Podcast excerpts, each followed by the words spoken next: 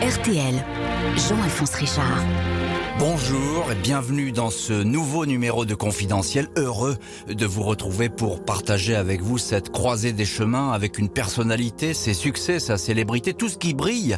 Et puis derrière le rideau, les fractures, les interrogations, ces doutes qui finissent par vous envahir. L'homme dont je vais vous raconter l'histoire ne se posait a priori aucune question.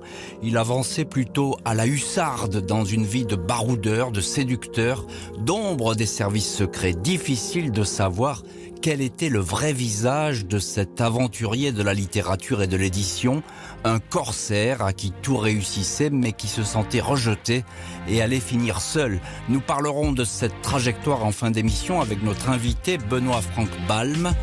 SAS, son Altesse Sérénissime Gérard de Villiers, c'est tout de suite sur RTL.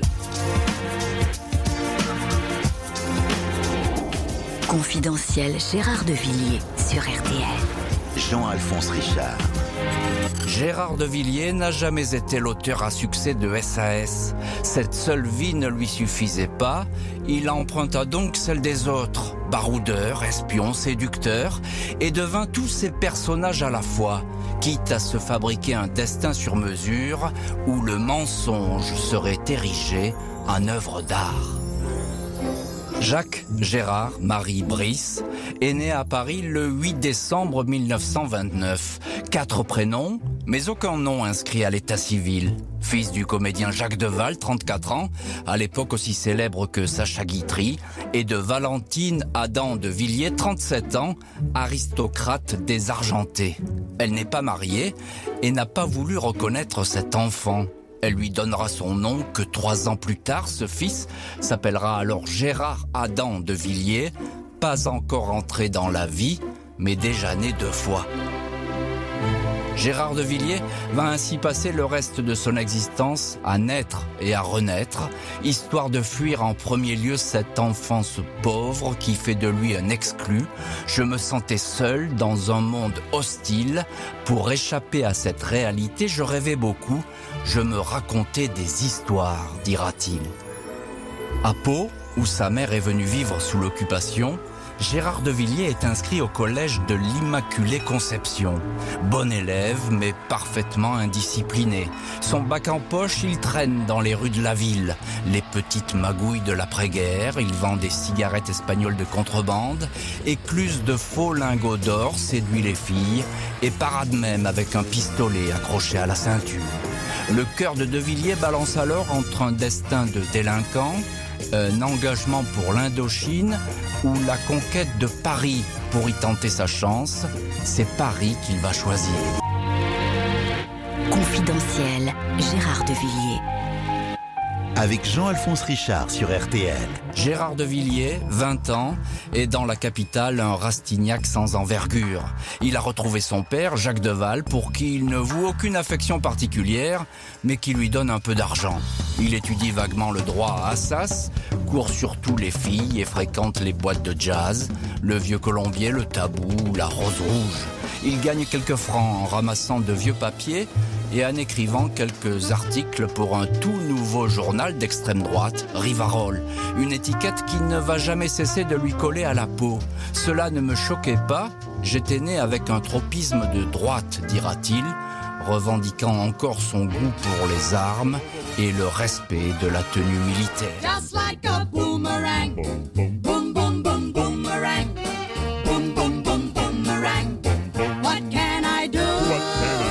ne sera pas soldat, mais journaliste. Le journal Paris Jour, alors concurrent du tout-puissant François, remarque ce garçon sûr de lui qui n'a peur de rien. On l'envoie en Tunisie pour un grand reportage sur la fin de la colonisation, sans savoir que ce voyage va lui donner un avant-goût des services secrets. Sur le point d'embarquer, il est reçu au ministère de la Défense, qui lui propose de profiter de son séjour pour ramener des informations sur un groupuscule anti-indépendantiste, la Main Rouge. Flatté et honoré, le jeune de Villiers accepte, au nom de la France, de jouer les espions. La main rouge le démasquera et essaiera de l'assassiner. Il rentrera entier, in extremis, à Paris. J'avais été fasciné par les services secrets. C'est à ce moment-là que s'est décidée ma future carrière de chroniqueur du monde parallèle, dira Gérard de Villiers. Il figurera un jour sur la liste des honorables correspondants des services français, ces hommes et ces femmes qui, à la faveur d'un voyage, glanent ça et là des informations. Gérard de Villiers a des rêves d'agent secret, mais pour le moment, il est reporter à France Dimanche, chargé de traquer les célébrités et les têtes couronnées. Ni principe, ni scrupule. Tout est bon pour lui pour décrocher un scoop. Il planque huit jours en Suède dans une Mercedes pour essayer d'apercevoir la divine Greta Garbo, recluse depuis ses adieux au cinéma. Gérard de Villiers, arrogant, brutal, prétentieux, se moque des politesses. Mylène de Mongeau, espoir du cinéma français, alors en haut de l'affiche avec les sorcières de Salem, le met à la porte à cause de sa grossièreté. De Villiers lui enverra une corbeille de fleurs pour s'excuser. Dans une poignée d'années, il sera aussi connu que tous ces acteurs et actrices qu'il pourchasse en prenant tout simplement la place du romancier qui avait créé le plus célèbre des espions. RTL, confidentiel, Gérard de Villiers, avec Jean-Alphonse Richard. Gérard de Villiers approche la trentaine. À l'aube des années 60, ce chien fou du journalisme s'est marié une première épouse, dix ans de moins que lui. Elle s'appelle Olga et travaille dans un cabinet d'assurance. Il l'a rencontrée au Club Saint-Germain, trois ans, jour pour jour après le mariage, le 18 juin 1959, naît un garçon, Michel, qu'il ne verra pas grandir. L'année suivante, le couple divorce. Olga n'a pas supporté la double vie, même pas cachée de son mari, un insatiable coureur de jupons, passant d'une chanteuse iranienne à une pharmacienne rencontrée à Tunis, et un fêtard invétéré qui passe ses nuits à faire la nouba dans les clubs parisiens et les boîtes de Saint-Tropez, où il ne lâche pas d'une semelle Brigitte Bardot, le moindre écho sur bébé vaut alors de l'or. Rien n'arrête Gérard de Villiers, reporter passé maître dans l'art de décrocher des exclusivités. Le journaliste adore faire les gros titres, même s'il ne repose que sur du vent. À la cour du chat d'Iran, qu'il finira par connaître par cœur, il a une technique parfaite pour obtenir une interview. Il pose une banale question au monarque, puis invente la suite avec ce titre Le chat m'a dit. Gérard de Villiers est aussi l'homme qui a transformé la vie de Sheila en enfer, propageant la rumeur selon laquelle elle serait un homme. Quand il a rencontré la chanteuse, 18 ans, cette dernière a eu le malheur d'indiquer qu'elle souffrait d'hémorragie et prenait un traitement hormonal qui risquait de rendre sa voix plus grave. En plaisantant, elle a ajouté ⁇ Je ferai tout pour ne pas devenir un homme ⁇ Le journal va titrer Sheila risque de devenir un homme. La chanteuse passera des jours à pleurer, enfermée chez ses parents. La rumeur ne la lâchera jamais. Gérard de Villiers ne s'excusera pas, quitte même à continuer un brin sadique à entretenir le doute. À la mort de l'écrivain, Sheila déclarera Je ne lui dis pas paix à son âme parce que, à mon avis, il va direct en enfer. du vent me dit que tu mens. En cet été 1964, Gérard de Villiers, 35 ans, voit disparaître Ian Fleming, le père de James Bond. L'écrivain commençait à avoir des millions de lecteurs et son héros, 007, venait de triompher au cinéma. Les romans d'espionnage sont une mine de diamants et la place est à prendre. L'éditeur Plomb cherche un héritier à Fleming et voit en ce De Villiers capable d'inventer n'importe quelle histoire, l'homme idéal. La proposition amuse le journaliste qui imagine aussitôt son personnage, un savant mélange de trois de ses rencontres, un marchand d'armes autrichien, un baron allemand aimant les femmes et engloutissant sa fortune dans le château familial, et le majordome d'Hitler rencontré pour une interview, un certain Heinz Linge.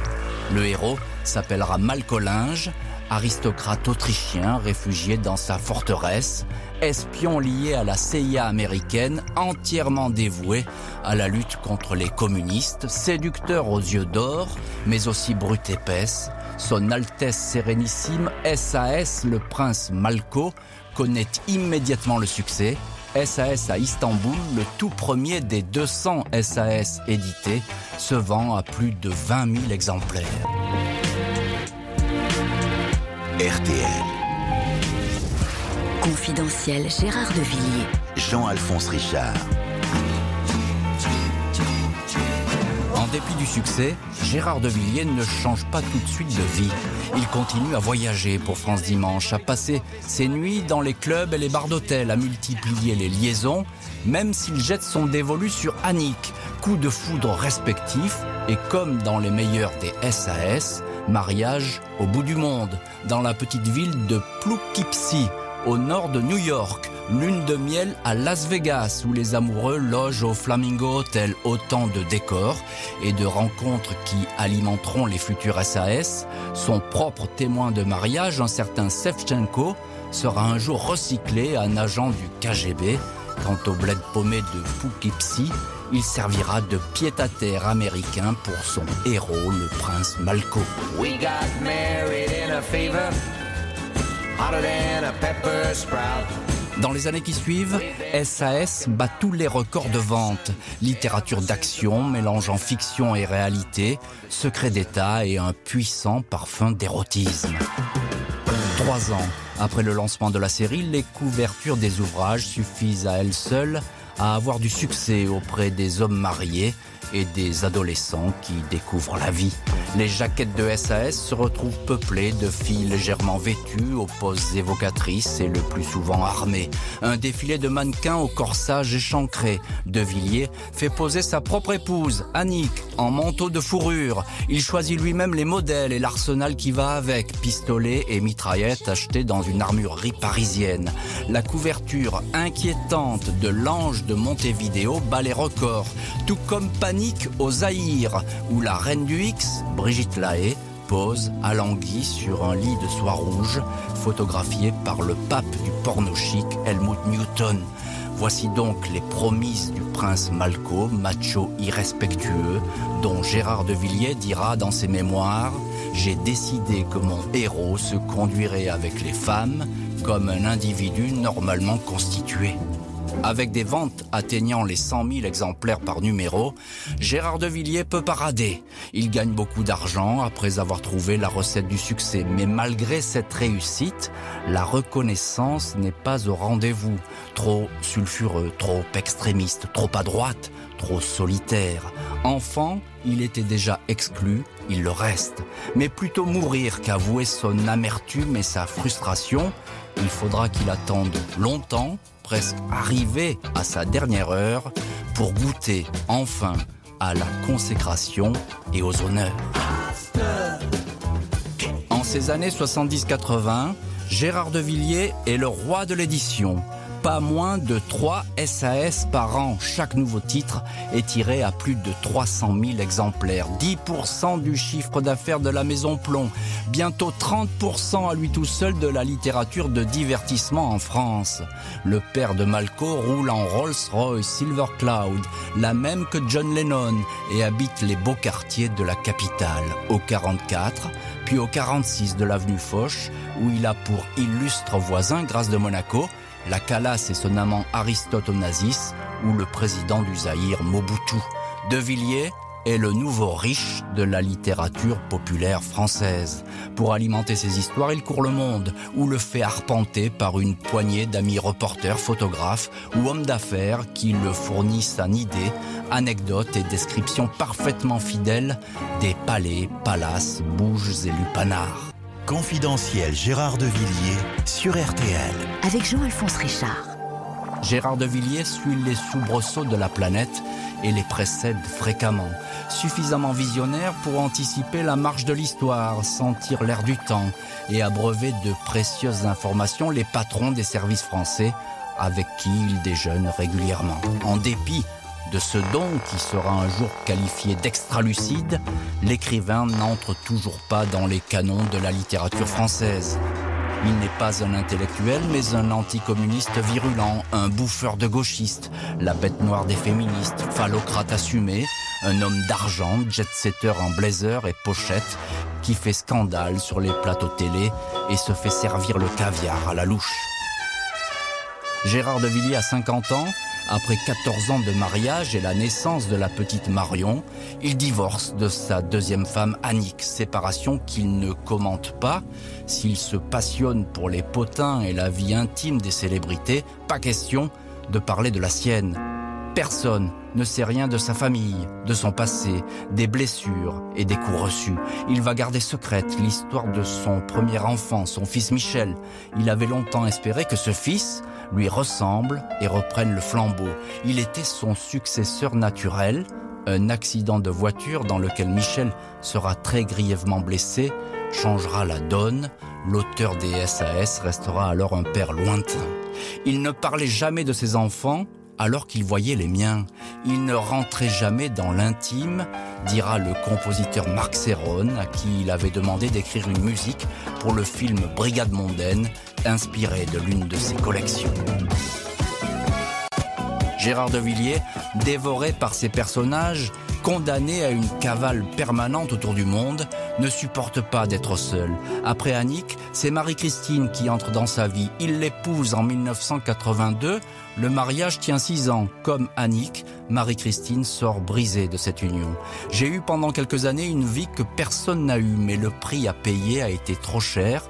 Difficile de refaire sa vie quand on a été blessé de la sorte, confiera Marie-Christine, décrivant un mari obsédé par sa propre réussite. Elle ajoutera, il voulait juste qu'on parle de lui tout le temps, je n'ai jamais pu comprendre qui il était, c'est très dur d'être amoureuse de quelqu'un qu'on ne connaît pas. Une quatrième épouse, Christine, s'installera alors, avenue Foch. Gérard de Villiers vieillit, mais fait comme si les années n'avaient pas de prise sur lui. Statut du commandeur insensible au changement d'époque et au qu'en dira-t-on. Son horloge semble s'être arrêtée à la fin des années 70, quand la réussite et la richesse lui ont souri. Vingt ans plus tard, De Villiers porte toujours beau, mais en apparence seulement. Il arrive que la lassitude s'empare de lui. J'ai le sentiment d'être enchaîné dans une mine d'or avec une pioche. Je suis enfermé, prisonnier de mon personnage, confie-t-il au journal Le Point. Malco a esclavagisé De Villiers et le fisc veut aussi le mettre à genoux, à force de flamber et péché mortel d'étaler sa richesse, Rolls et villas à Saint-Trope. L'administration lui demande des comptes. Mauvaise passe et premier échec. Le film qu'il voulait, SAS à San Salvador, et pour lequel il a choisi toute l'équipe et sélectionné les acteurs et les actrices, est un bide retentissant.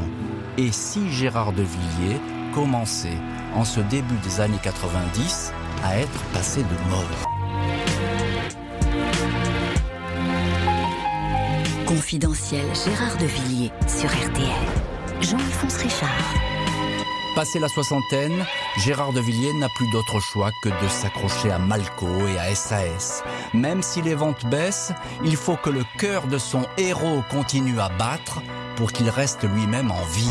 Et quoi de mieux pour rester dans la course quand on s'appelle Gérard de Villiers que d'essayer de séduire des filles qui ont 40 ans de moins que lui?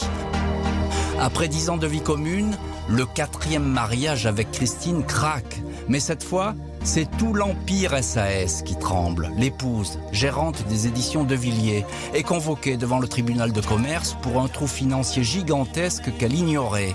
Le début de la fin pour le roi Gérard.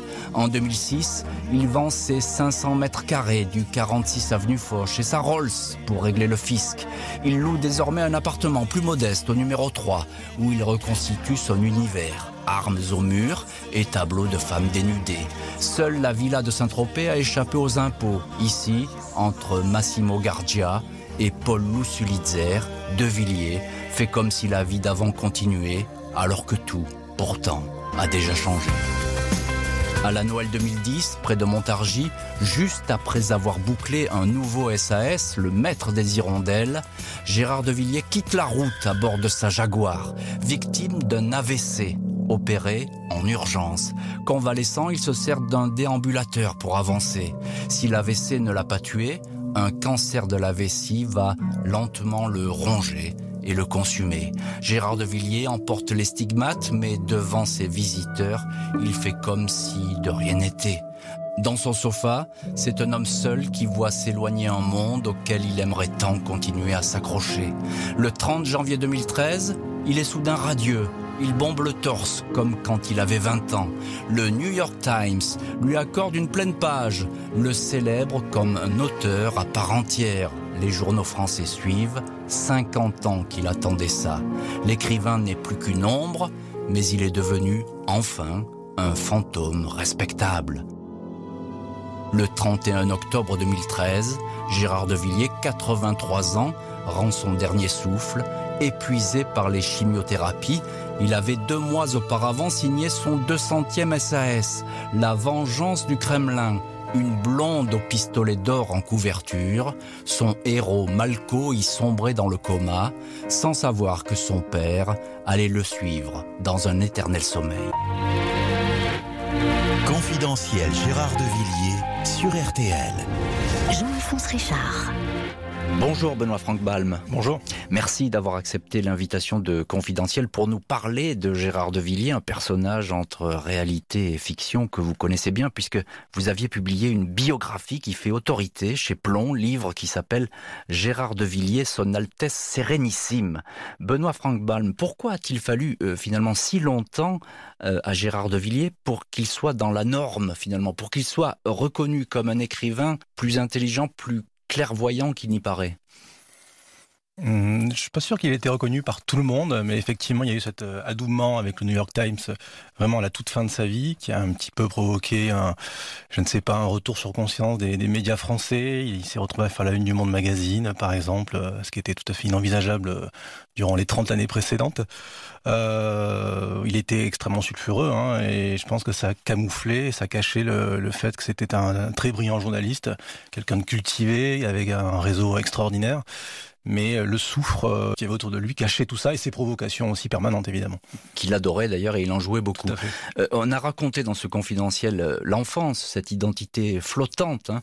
Euh, Est-ce que finalement Gérard de Villiers n'a pas été euh, toute sa vie à la recherche de lui-même, on pourrait dire, comme les psys, mais à vouloir se prouver qu'il était quelqu'un. Si, mais je pense que le, le nœud, sans faire de la, de la, psychologie de bazar, mais je pense que le nœud, c'est ça, hein, un enfant euh, qui n'est pas reconnu à sa naissance, euh, qu'il est trois ans après par euh, celle qu'on suppose être sa mère, parce que finalement on ne le saura jamais, mm -hmm. un père, Jacques Deval, auteur de théâtre très, très réputé, mais qui ne le reconnaîtra jamais, et je pense qu'il a eu, il a eu un sentiment de revanche toute sa vie, et ce qui a donné quand même ce côté, ce côté poussez-vous, poussez-vous là que je m'y mette, et ce courage aussi euh, pour, pour mener la carrière qu'il a connue. Il aimait pas beaucoup parler de lui-même, il parlait beaucoup des autres, mais il n'aimait pas beaucoup parler de lui-même et notamment de cette enfance, de ce passé. Il tenait ça comme un secret de famille finalement. Oui, mais c'est aussi pour ça que je me suis attelé à cette, euh, cette biographie, parce qu'il a fait une autobiographie, Gérard de Villiers, en 2005, qui s'appelle Sabre clair et pied au, pied au plancher.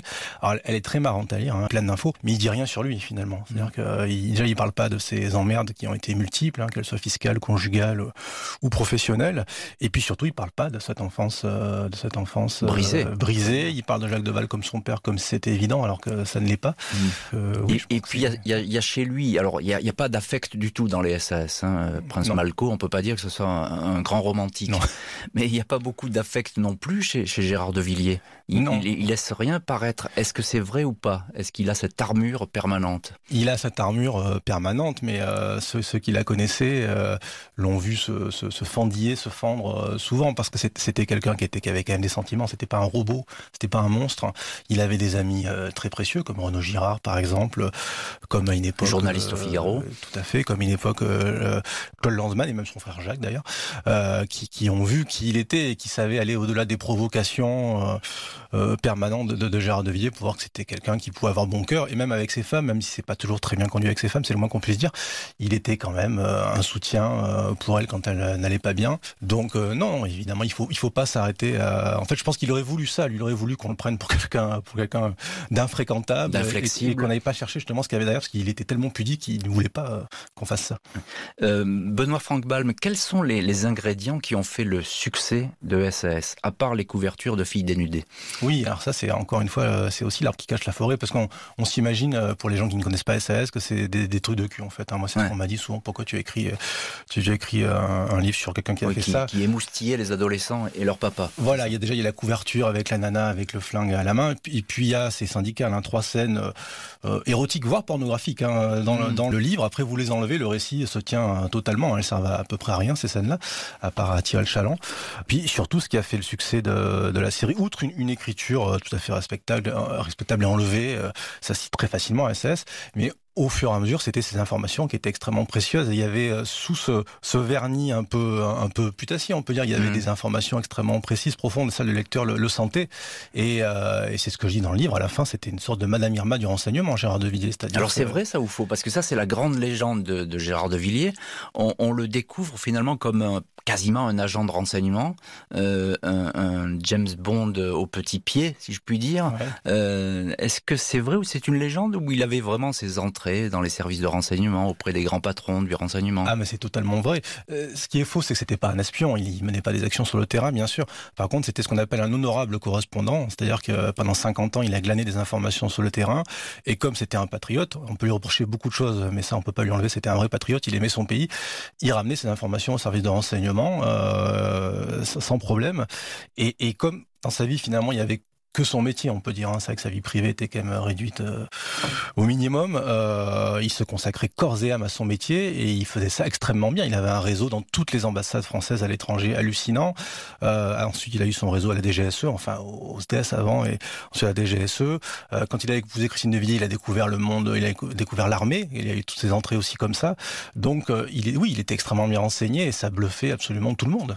Est-ce que euh, il fréquentait, on l'a dit, Alexandre de Marange, euh, Philippe Rondeau, ce sont des, grands noms du, du renseignement. Qu'est-ce qui se passait au cours de, ces dîners? Est-ce qu'on le sait? Est-ce qu'il le racontait?